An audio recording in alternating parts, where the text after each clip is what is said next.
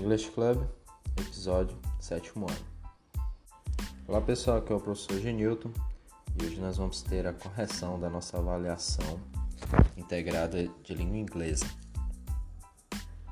Nós vamos procurar aqui abordar as questões que tiveram erros, assim como trazer mais exemplos, tirar algumas dúvidas em cima das questões que foram é, trabalhadas nessa primeira avaliação. Para início, nós vamos começar a analisar as questões que tiveram mais erros, né, ou que alguns de vocês se complicaram mais. E daí, na segunda parte, a gente vai abordar a prova como um todo, é, explicar melhor as questões e tirar algumas dúvidas. A nossa avaliação ela foi dividida, ou melhor, né? Ela foi trabalhada com pelo menos quatro tópicos, com directions ou directions, que são as direções, means of transportation, que foi o mais trabalhado, né? Ou quer dizer, né? Os meios de transporte, verb to be, com os personal pronouns ou subject pronouns, são os pronomes pessoais que na verdade, né, se a gente for observar, ah, os pronomes pessoais vão ser sempre trabalhados junto com o verbo to be. Nesse caso, na unidade 1 e 2, nós trabalhamos o simple present do verbo to be ou o presente simples desse verbo, ok?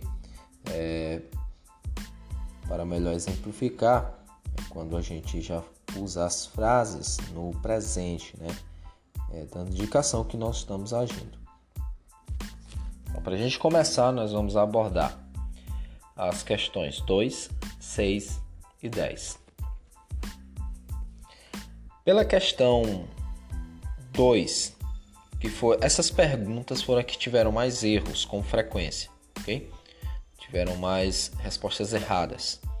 Então, a segunda, ela foi a pergunta sobre qual é o significado correto dos transportes transportes de terra on land.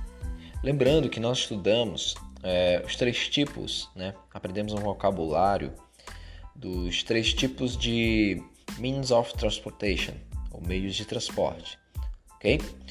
Vamos para a questão agora.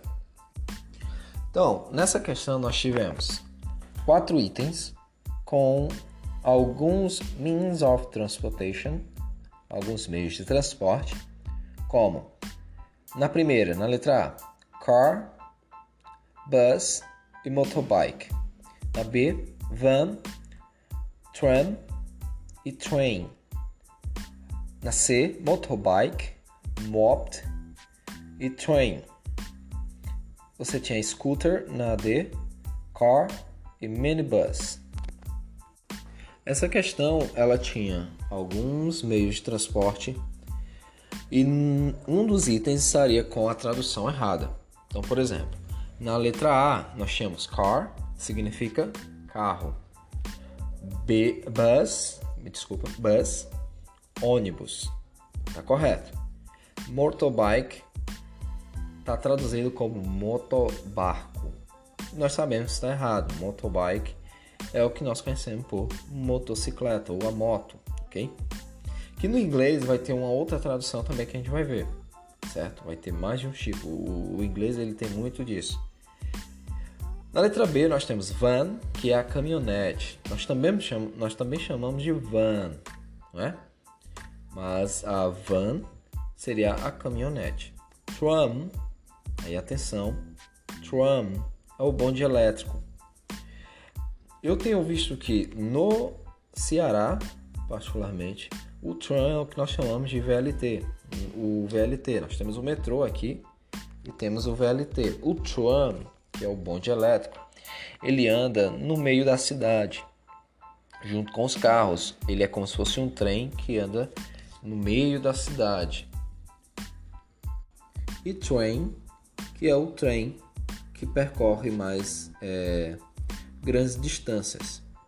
Então, essas palavras encontram a tradução correta em português. Então, van é caminhonete, tram é um bonde elétrico, train é o trem. Lembrando, tram, o bonde elétrico é aquele que anda no meio da cidade, ou VLT, né, o veículo leve sobre trilhos, e train é o trem que percorre maiores distâncias. E aí você tem motorbike, que é moto, tá correto. Moped, que é a bicicleta, que no caso moped seria pode ser traduzido por motocicleta.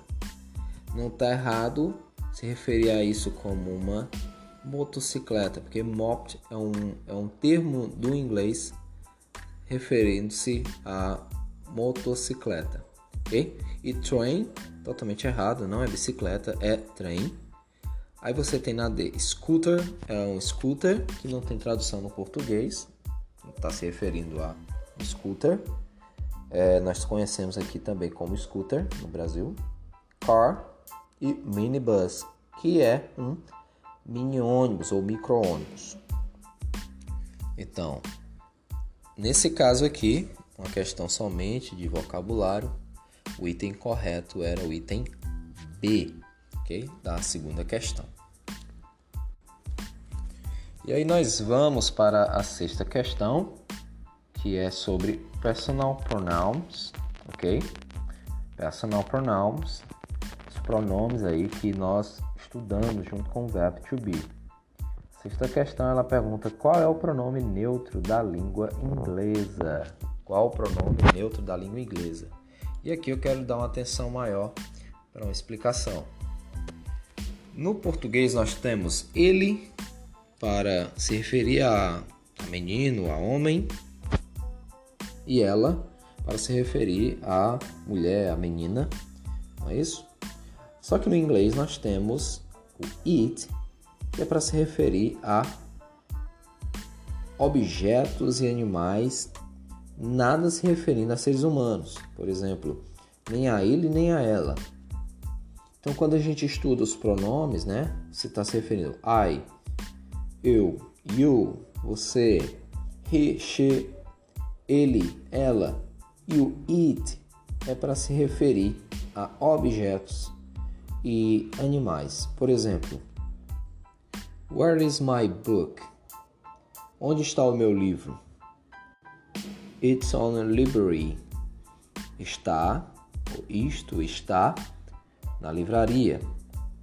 Você não vai falar he is on a library. Ele está na livraria ou na biblioteca. Não, você vai usar o it. Está se referindo a um objeto, não a um ser humano. E quando você se referir a um animal, você vai também poder usar it. Então, na sexta questão, você teria lá os itens A, he, B, she, C, it e they, o item D, né, você teria que marcar o it, que é um pronome neutro. Então, para lembrar, o pronome neutro da língua inglesa é o it. Tem até um filme chamado It, a coisa, porque é um se referindo a objetos e animais ou qualquer outra coisa menos um ser humano.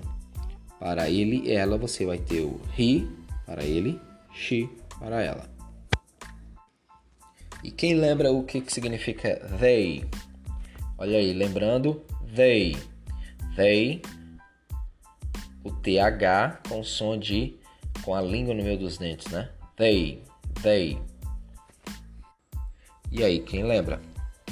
They é eles, ok? I, you, he, she, it, we, you, they. E aí nós chegamos na décima questão que perguntava qual era a forma contraída na negativa singular que indica existência de algo. Você tem calma um pouquinho, porque pode ser complicado, talvez muita gente não entendeu. Ah, não entendi, professor, não estou entendendo aqui essa questão. Vamos lá repetir. Ele perguntava como era a forma contraída Que forma contraída, professor? No inglês, geralmente você vai ver um pontinho em cima das letras. Por exemplo, can, not, você vai falar o can't.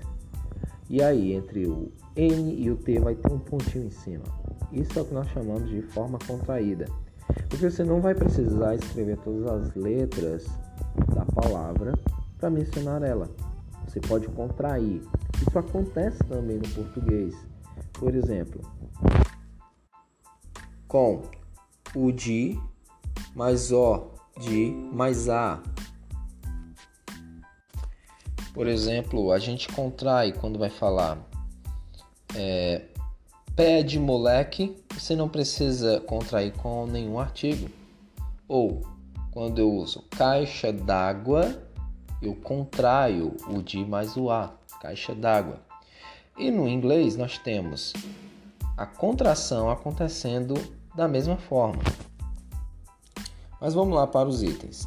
Nesse caso, quando eu quero me referir a que algo existe, lembrem só, quando eu vou falar de existência, que há algo, que existe alguma coisa, eu vou usar o there. Lembram? Eu vou usar o there. Então, there is e there are. Qual é a diferença, professor? Ó, there is é quando você vai falar da existência, que há algo, que existe algo, mas no singular. Beleza? E o there are, there are, que é there, A-R-E, é quando eu vou falar da existência de algo, que há, só que no plural, ok? There is, there are. There is, para o singular, existe algo, há algo. E there are, também existe algo, só que para o plural. Só que a nossa questão, ela quer saber como é essa forma contraída na negativa. Tá negando, não existe algo. Opa, então já ficou mais fácil. Se ele está falando da forma contraída, só que na negativa, no singular, ficou mais fácil ainda. Como é? Então nós temos letra A, there isn't, there isn't. Letra B, there aren't, there aren't. Letra C, there is. Letra D, there are. Ora, nós sabemos que o there is e o there are estão na sua forma positiva, eles estão dizendo que algo existe. Nós sabemos que na forma positiva nós não vamos precisar. Ele está perguntando a forma contraída da negativa, ok? Então, there is e o there are, letra C e D, já são cortadas. Ficou there isn't e o there aren't. Aqui só está dizendo, ou melhor, é a forma do there is not e o there are not. Agora ficou mais fácil. Professor, there is é para o singular, there are é para o plural ok? Ele está perguntando qual é a forma contraída da negativa do singular. Então vai sobrar o quê? There isn't ou there is not. Então, a, o item correto seria o item A. There isn't. Talvez seja difícil para vocês entenderem a pronúncia ou, na verdade, vocês pronunciarem de início, mas não é complicado. É só não pronunciar o O. There isn't. There isn't. Ok? Sendo mais rápido, você vai pronunciar there isn't. Que é o não existe algo, ok? Então, essa é a forma negativa singular para indicar a existência de algo, ok? No caso, ele está dizendo que não existe alguma coisa. E aí, ficou complicado para vocês? Deu para entender? Então, ok. Terminamos a primeira parte aqui das questões que tiveram mais erros, eu até me surpreendi. Foram três questões que foram mais complicadas, né? Talvez vocês é, tiveram mais dúvidas, não conseguiram entender, mas no geral foi muito positivo, ok? Agora vamos para a segunda parte e ver as outras questões. Então nós já abordamos a 2, a 6 e a 10. Vamos abordar agora a 1, 3, 4, 5, 7, 8 e 9. Então, a primeira questão era lembrando sobre o assunto de directions ou direções. Né? A primeira questão era marque quais palavras posso usar para falar siga em frente e direto. Então, como nós já vimos em sala, fizemos alguma dinâmica, quando eu mando alguém para ir em frente, ou quem quer que seja, nós vamos falar go straight ou go ahead ou straight ahead até se quiser. Terceira expressão não está na prova, mas também é uma expressão que pode ser usada. Go straight, go é o verbo ir, vai, go straight and go ahead. Alright? A terceira questão era o vocabulário, né, sobre os meios de transporte, means of transportation. Qual o significado correto dos transportes de água ou on water? E nesse caso aqui, o item correto e muito fácil, né?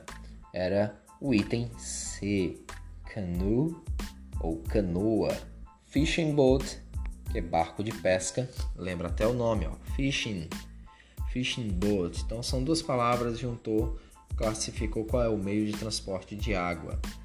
Fishing boat, que é o barco de pesca. E o submarine. Submarine é o nosso submarino. A quarta questão nós temos qual o significado correto agora dos means of transportation do ar ou air transportation. E nesse caso, o item correto era o item D, que nós temos helicopter ou helicóptero, airship. Airship é a junção de duas palavras e aqui é interessante. O significado dele é o dirigível. E para vocês que não sabem, o dirigível ele é uma grande era muito usado antigamente. Santos é, criou também um. O dirigível é como se fosse uma grande bola de ar. Na verdade, eles usavam uma espécie de gás e se assemelhava muito a uma espécie de barco, só que no ar. Nesse caso, o nome que ele vai levar é airship, que é a junção de duas palavras, ar e navio. Air ship, ok? E você tem o balloon. Balloon é o balão, ou melhor, alguns encontram também em inglês como hot air balloon, porque um pouquinho diferente do dirigível, que vai usar uma espécie de gás especial para poder ser mais leve que a atmosfera, né? O ar o balloon, o hot air balloon, ele vai usar ar quente, que o ar quente é mais leve, né? Então ele vai subir. E quando o balão está cheio de ar quente, ele vai suspender aí a cesta. Então hot pode ser encontrado como hot air balloon ou no caso balloon. E agora a gente vai para a quinta questão, que nós chamamos Expressão usada no plural para indicar a existência de algo, né? como nós vimos na explicação da questão 10. Muito fácil. Ficou na cara que, para falar da existência de algo e no plural, é claro que eu vou usar o item B. There are. There are. Então, muito fácil esse item, muito fácil. A questão 7, ou 7, ele falava mais uma vez de means of transportation, vocabulário, muito importante, pessoal, aprender vocabulário. Então, com os means of transportation, nós temos na sétima questão pedindo para marcar um meio de transporte que não é usado na sua cidade. Ora, bus é usado, subway é usado, subway é o metrô. Motorcycle também é usado em nossa cidade. O que não é usado aqui é ship. Ship porque é navio e nós não temos nem rios e, e mar próximo para que tenha esses meios de transportes sendo usados aqui. Não é isso? Então, item D ou D, ship. E na oitava, nós temos uh, o assunto do verbo to be e, no caso, personal pronoun sendo usados, né? A oitava é na língua inglesa, quando quero falar de mim mesmo, eu utilizo qual pronome pessoal? Eu vou usar o I. É o primeiro pronome pessoal. I. I am smart. I am big player ou football player, whatever. Então, pronome pessoal para falar de mim mesmo é o I. A nona questão você tinha quando quero falar quem sou, agora você vai adicionar, não é somente falar de mim mesmo ou falar eu em inglês. Quando eu quero falar quem sou ou de onde sou ou a minha idade, eu vou usar no verbo to be o que? Resposta clara, né? Item B. Você sempre vai usar o I am I am. Lembrando, no verbo to be, é, diferente do português, você tem o verbo to be usado como ser e estar em português. Enquanto que em português você tem dois verbos, no inglês você tem um verbo para esses dois casos. No caso do I, aí atenção, a diferença é no, na primeira pessoa, I am eu sou. I am. I am G. Newton. Eu sou G. Newton. I am a teacher. Eu sou professor. I am a Brazilian. I am a Brazilian. Eu sou brasileiro. I am 33 years old. Eu tenho, eu sou. Eu sou 33 anos, tenho 30 anos. No caso aqui não é comum o uso do verbo I am como ter, ok?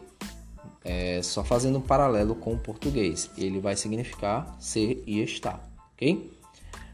Então o item correto aqui é o item B. I am. Ok, pessoal? Então, por hoje foi a nossa correção do, da nossa avaliação integrada, tirando algumas dúvidas. Espero que vocês tenham relembrado, gostado do assunto abordado. É, aproveitem para tirar mais dúvidas, rever, é, escute mais uma vez para poder tirar suas dúvidas, entender que o mais importante aqui é você conseguir é, realmente se interessar pela língua inglesa e aprender de forma bem divertida e conseguir futuramente é, se comunicar em inglês, na, sendo a sua segunda língua, seu segundo idioma, ok? Então por hoje é só isso, nós ficamos por aqui e até a próxima aula. Abraço pessoal.